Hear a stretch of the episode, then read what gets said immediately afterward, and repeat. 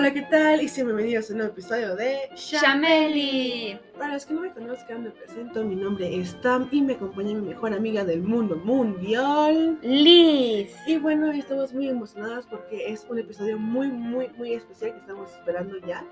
Y eh, bueno, pero antes de comenzar con este episodio, les queremos recordar que todo lo dicho en este podcast es simplemente nuestro punto de vista, no buscamos ofender a nadie ni hacerlos creer otras cosas que no quieran creer, simplemente es lo que pensamos, lo que investigamos un poco y al contrario, queremos que nos hagan saber todo lo que sienten, lo que piensan, cómo es que interpretan la información que les damos y nos lo pueden hacer llegar a través de nuestro correo shamelipodcast.gmail.com y seguirnos en nuestra cuenta de Instagram shameli-04 donde les estaremos recomendando eh, series, películas, estaremos subiendo canciones y compartiendo memes, muchos memes. Así que Liz, ¿cómo se titula este especial? Tan, tan, tan. Bueno, este es el especial infarto.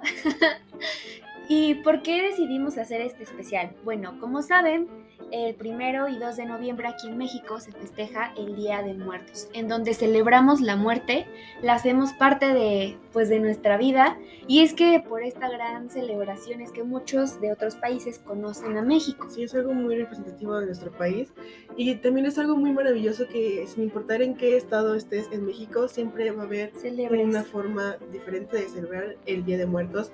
Es muy genial las costumbres que se tienen en diferentes partes del de, el, país. Y también es muy genial cómo todo esto lleva a... ¿Cómo lo interpretamos? ¿cómo, lo interpretamos? Siento que es una forma muy bonita de sentirte más cerca de las personas que, ya, no, están. aquí. Es algo muy espiritual. Pues como saben actualmente un poco por la globalización hemos tenido como este debate o inclusive esta inclusión de traer la cultura norteamericana de lo que es el Halloween a, México con el Día de Muertos pero yo soy fiel creyente de que el Día de Muertos sigue siendo más impresionante que Halloween. Sí, o sea, Estados Unidos podrá decorar chingón sus casas, pero nosotros, literalmente somos más chingones, nos vestimos de muerte. Algunas personas van y van a, los cementerios y ponen ofrendas para sus personas fallecidas. Las, las, por ejemplo, este eh, fin de semana me parece, va a haber una marcha en, el centro, justamente. No, pero contexto no es marcha, bueno, es una, una, representación, es pues prácticamente un desfile que se llama el desfile de Día de Muertos, que va de Reforma al Centro Histórico, que está en la Ciudad de México, y pues prácticamente aquí vamos a poder observar Catrinas, personas este, maquilladas eh, de diferentes cosas y también muchísimas ofrendas, porque todo eso es lo que representa México. Y ustedes se preguntarán, pero ¿por qué representa tanto a México? ¿De dónde viene todo esto?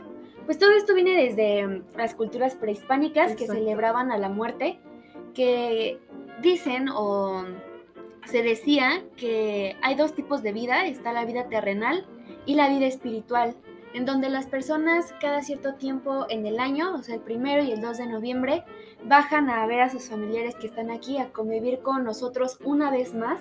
Y esto a veces nos da esa esperanza de que nunca vamos a estar solos. Sí, porque como siempre van a estar esas personas ahí contigo, aunque no las veas. Se dice que es también como el velo espiritual entre estos ambos mundos se vuelve más delgado entonces es como que los vivos pueden visitar a los muertos y viceversa. Es como si estuvieran en dos planos diferentes, pero en esas fechas los planos concuerdan y se entrelazan para poder visitarse. Sí, se dice que vienen del Mictlán. Oh, y uh, pues hay que, que recordar que todo esto viene desde nuestras culturas prehispánicas, que prácticamente nos dieron mucha de la esencia que podemos tener hoy, muchas de las tradiciones que incluso podemos tener hoy. Y la ofrenda, la principalmente, y ustedes se preguntarán de qué va la ofrenda, qué lleva. Y pues bueno, esta lleva todo lo que le gustaba a nuestros seres queridos. Exacto, es como, bueno, se decora muy bonito, se decora con flores de cempasúchil que son justamente especiales solo para esta fecha. Son unas flores de color naranja muy llamativas, entonces se ponen en una mesa un montón de flores de cempasúchil, se ponen todas las comidas favoritas de la persona de fallecido en cuestión, sus fotos, velas, aquí en México. Y es que, ¿por qué cempasúchil? pues porque el cempasúchil, volvemos a nuestra cultura prehispánica, decía que hacía este puente entre los vivos y los muertos. Y entonces el cempasúchil lo que hace es guiar a nuestros muertos a las casas en donde está la ofrenda. Al igual que las veladoras. Al igual que, las veladoras blancas. Les muestra la luz. Y ah, pues hay muchas como versiones o muchos tipos de historias que les podrán decir o que ustedes pueden investigar acerca de qué, de qué lleva una ofrenda, porque muchos dicen que va por niveles, que representan los niveles que haces de la tierra al cielo. El último nivel representa evidentemente al cielo. Y, en este caso sería, bueno, históricamente sería que en Itlán es como los siete niveles que tiene. Ajá, entonces por ejemplo hay veces que dicen que son 13 niveles, otros que dicen que son 9, y cosas así. Ya también es como una mezcla entre lo, religioso que podemos ser aquí en México, pero ya así como tradicionalmente, casi por lo regular se ponen cinco niveles, o sea, más que nada es decorar tu ofrenda como tú quieras, porque es el amor que le pones y las ganas que tienes de que tus familiares lo vean bonito y que disfruten lo que tú haces con mucho amor, porque es una vez al año que puedes tener y sentir esa presencia de que aunque no los veas, inclusive sea como una tradición, están ahí contigo otra vez. Sí, es, es muy asombroso esto.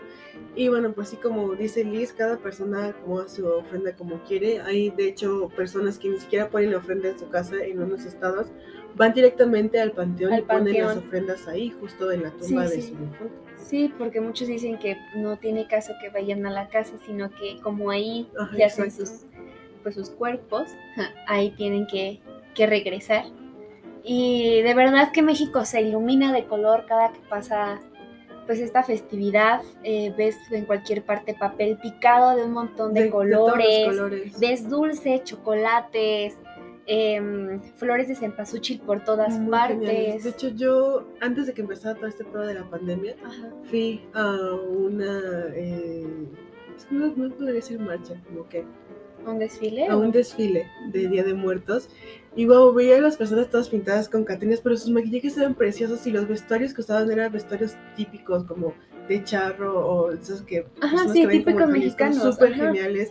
Y veías a las personas bailando y gritando y festejando y recordando a sus personas que ya no estaban ahí y era maravilloso. Y es que hay muchos estados en la República Mexicana que de verdad se lucen para festejar esta festividad. Sonó muy así. pero la verdad es que sí, es como que todos quieren resaltar.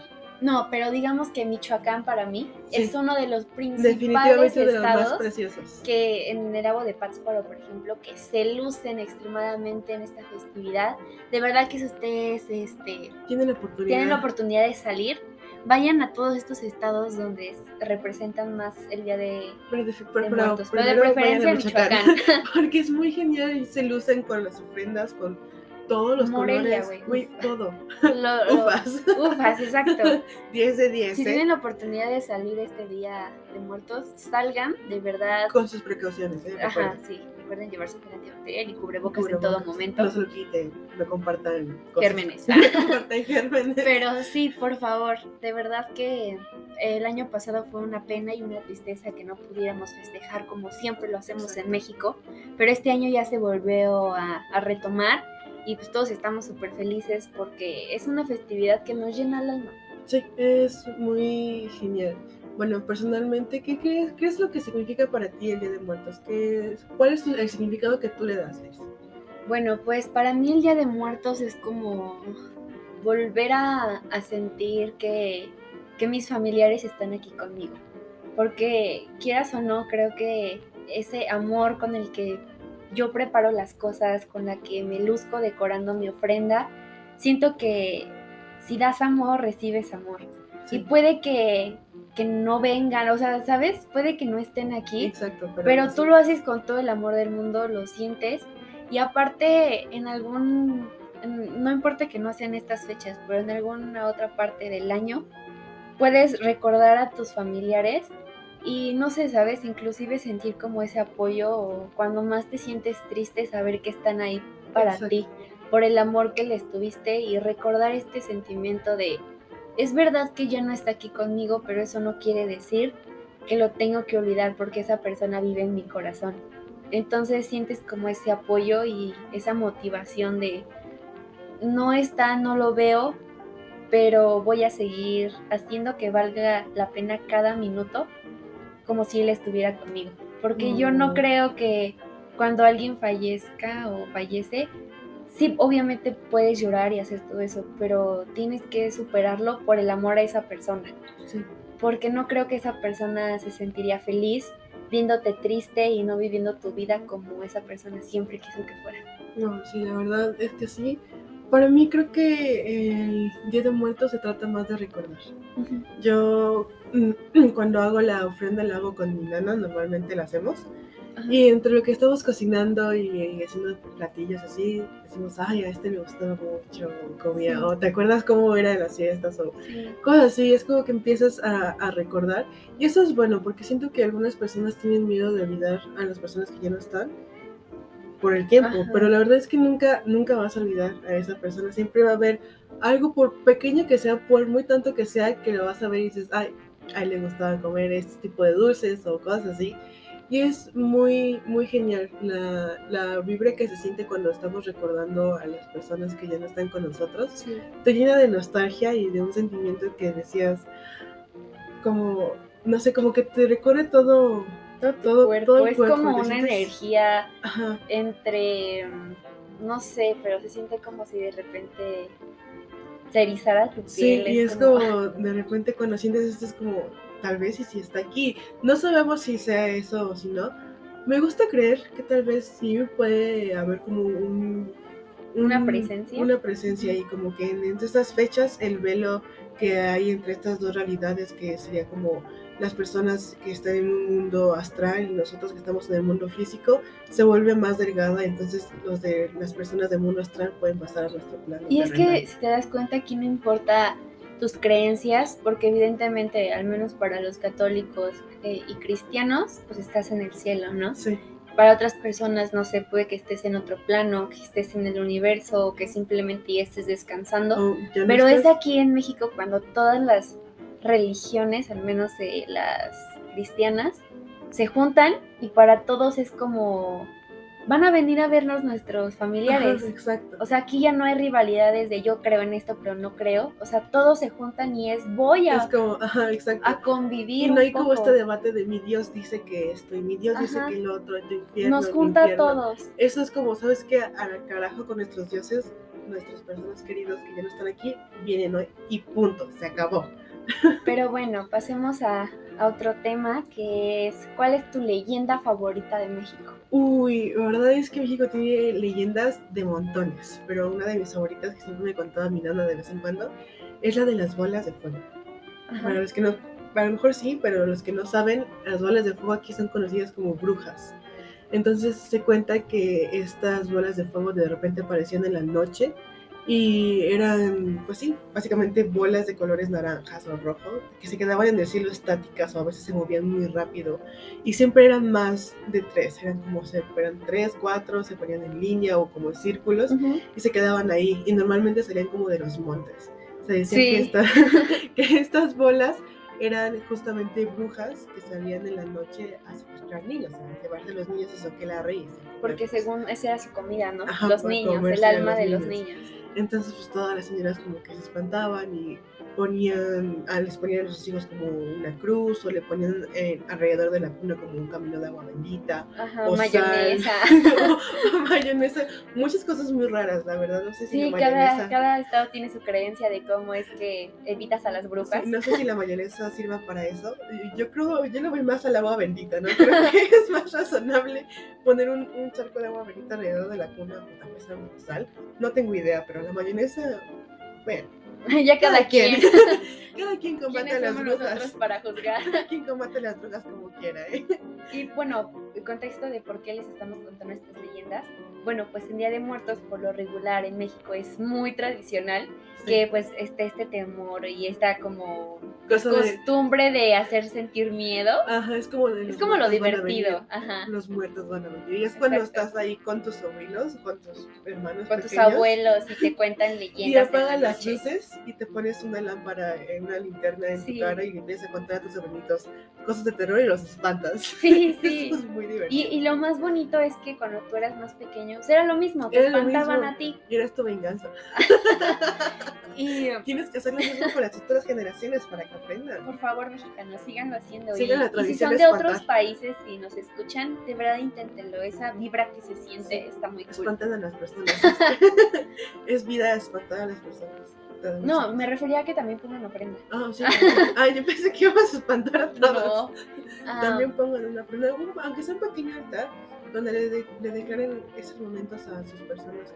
Sí, les hagan sentir especiales una vez más. Sí.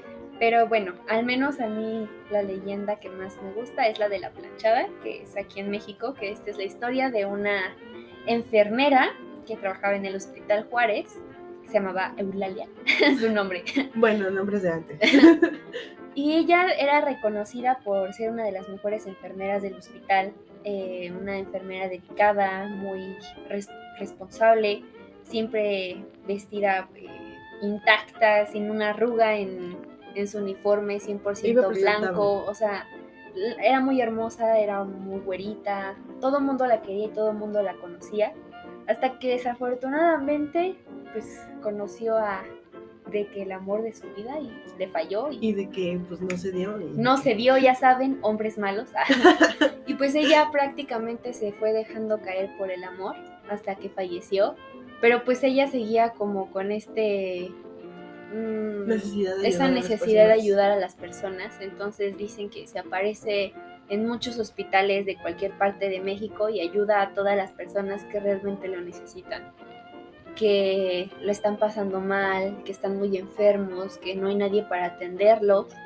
Y es que esta historia se me hace muy linda porque a pesar de que ella murió, de que ella murió y a pesar de que por lo regular las leyendas siempre son como para asustar, asustar que eh, o sea, sí da miedo, pero, imagínate que en algún punto su alma un alma te ayude. Sí, para quedarse aquí en el mundo terrenal, a, seguir ayudando a las personas. Qué, qué gran fantasma es esa Súper, sí, definitivamente. Un aplauso para la planchada. Eres un fantasma muy chingón, ¿eh? Sí. Espero si me enfermo una vez me ayudes en el hospital.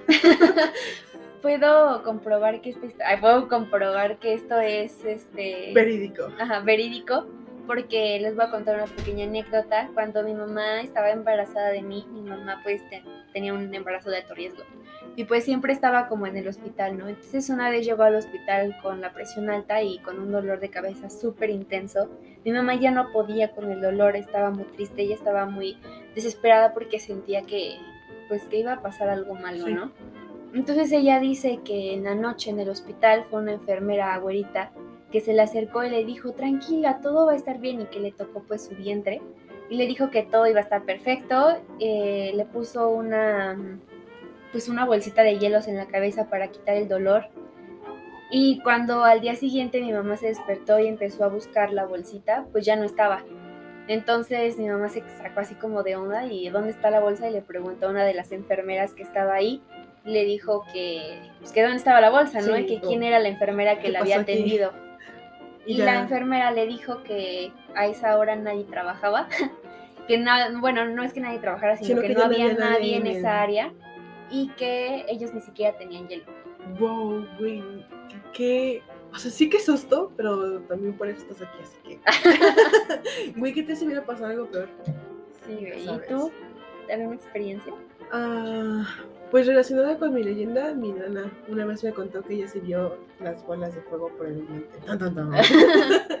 bueno, me dijo que cuando estaban como construyendo en la casa, eh, se, bueno, enfrente de mi casa hay como los montes. Antes, ahora hay edificios, pero antes pues como había. Sí, pues es que antes prácticamente de las personas que llegaban a un lugar a o sea, como puro cerro. Pues era puro cerro. Entonces que me dice que mi tío en ese entonces estaba pues chiquito, no, no sé, como unos seis años, vamos a suponerlo, no tengo idea.